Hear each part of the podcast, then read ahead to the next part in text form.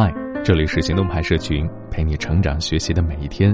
我是行动君静一，敢行动，梦想才生动。去年有一部片儿特别火，名字叫做《逃避虽可耻，但有用》。这部剧除了女主新垣结衣再一次收割了一票粉丝之外，她的剧名也曾经是很多人的口头禅。事实真的是这样吗？逃避真的有用吗？或者这句话只是给了自己一个借口，不去面对现实，缩进自己的壳当中吧？好了，今天的文章来自大樱桃与小灯泡。远行，真是一种瘾啊！隔三差五我就按捺不住，想要从眼前的钢筋水泥出逃到世界的犄角旮旯。经常在心里想，为什么我会对旅行这件事有着莫名的执念？好像坐上一列车，踏入一座城，就能找到下一秒的意义。但旅途慢，旅人慢，纷乱的风景和碎片的记忆，尽头又在哪里呢？我在高二十六岁那年，进行了第一次流浪。凌晨的长街，废弃的天台，磨破的鞋尖，那种模模糊糊的自由，成为大堆书本、大批考试之外的新鲜感。只可惜，年少的叛逃总是徒劳，张狂为始，再以惨淡作结。休学没多久，我的野心服了软，他开始向骨子里的懒散低头。慢慢的，我既不屑于正儿八经的完成学业，又不愿安于现状，我变得越来越不切实际。明明是为了自己的放任和懒惰找托词，偏要抬起傲娇的下巴，大吼身边的人：“你懂什么？我在寻找我想要的生活。”最后高考失利了。情绪成了疾，爸妈也白了头。虽然那三年免于死记硬背的重复、同伴竞争的残酷，但无法否认我付出了自由的代价。当小烦恼滚成大雪球砸到面前，再多的随心都成了任性。我曾经看过一档求职节目，台上的女孩两个月内辞职三次，因为她执意要做体验师。问她理由，她说：“因为她喜欢吃，喜欢睡。”多合适啊！底下老板听了有些绷不住啊，跟他说：“行，那你能设计线路规避旅游风险吗？能说第二外语不怕累不怕脏吗？能策划撰写拍摄和后期吗？”面对一连串的发问，女孩的笑容瞬间垮掉，她翻翻白眼怼回去：“我就是想换种活法呗，哪会想那么多？”话音一落，灯全灭了，女孩气得扭身走人。他不曾想过。公司会为创造力买单，却不会傻到沦为提款机呀！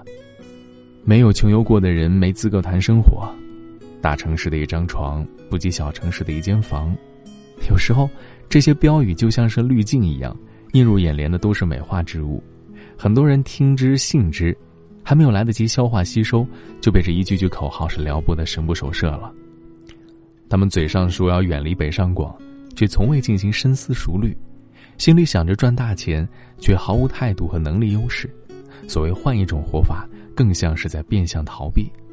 因为现状并非所愿，但是又无力直面，所以干脆选择遮住眼、捂住耳，扭头就跑。只是啊，生活本就是围城，对北上广的评价终究不会客观。对走或者留的执念，其实是自己满意或者不满的独白。心不定，人就会迷茫。那么逃到天涯海角，都会碰壁的。在去年的七月份，我和妈妈去了草原，在制定行程之初，我坚持要住那种以天为盖、风吹草低的蒙古包，可真要去了，又要果断反悔，因为查吃住攻略时，发现评论里各种没水没电啦、伙食不好啦、WiFi 信号太差了的评论，大概这就是现代人的口是心非吧。一边说着喜欢旷野的原始和自由，想着数千年前的大漠、星月入海的浩渺，却又懒得花太多功夫，生怕受苦和挨冻；一边想着在旅途中放飞自我，抛开都市的快节奏，到了景点去拍照五分钟，P 图两小时，生怕朋友圈里凑不齐九宫格。虽不至于说诗和远方都是幻想吧。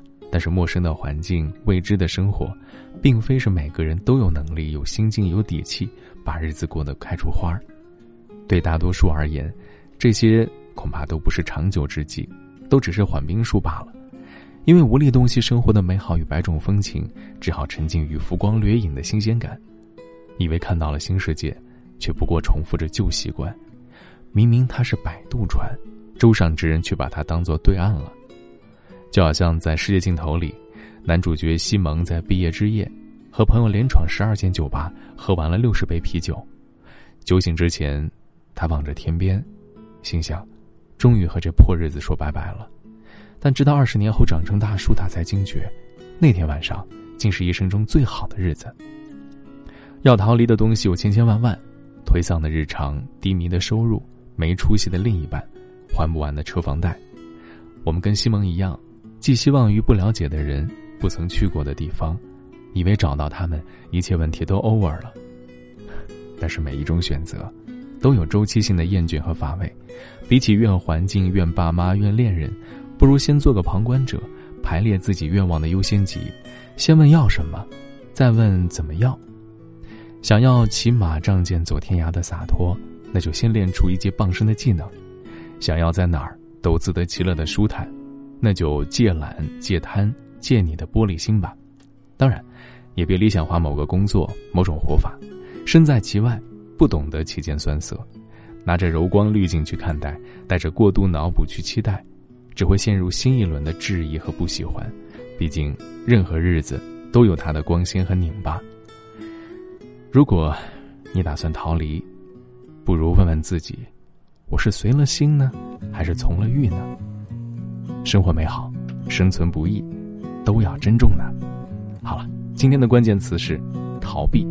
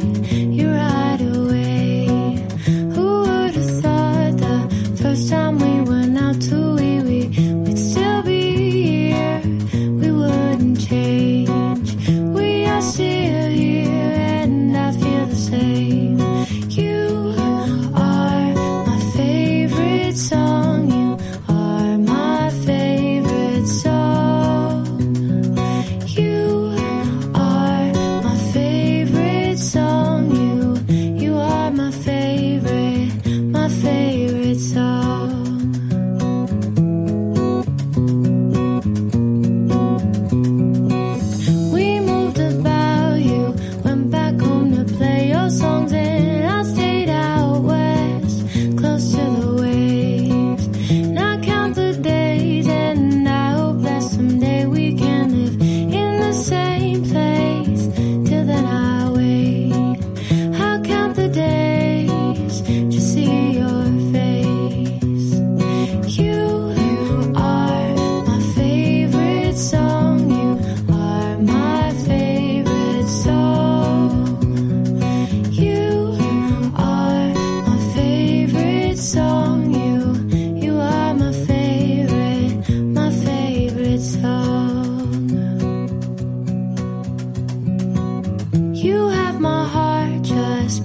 time to open up and keep it safe, keep it for good.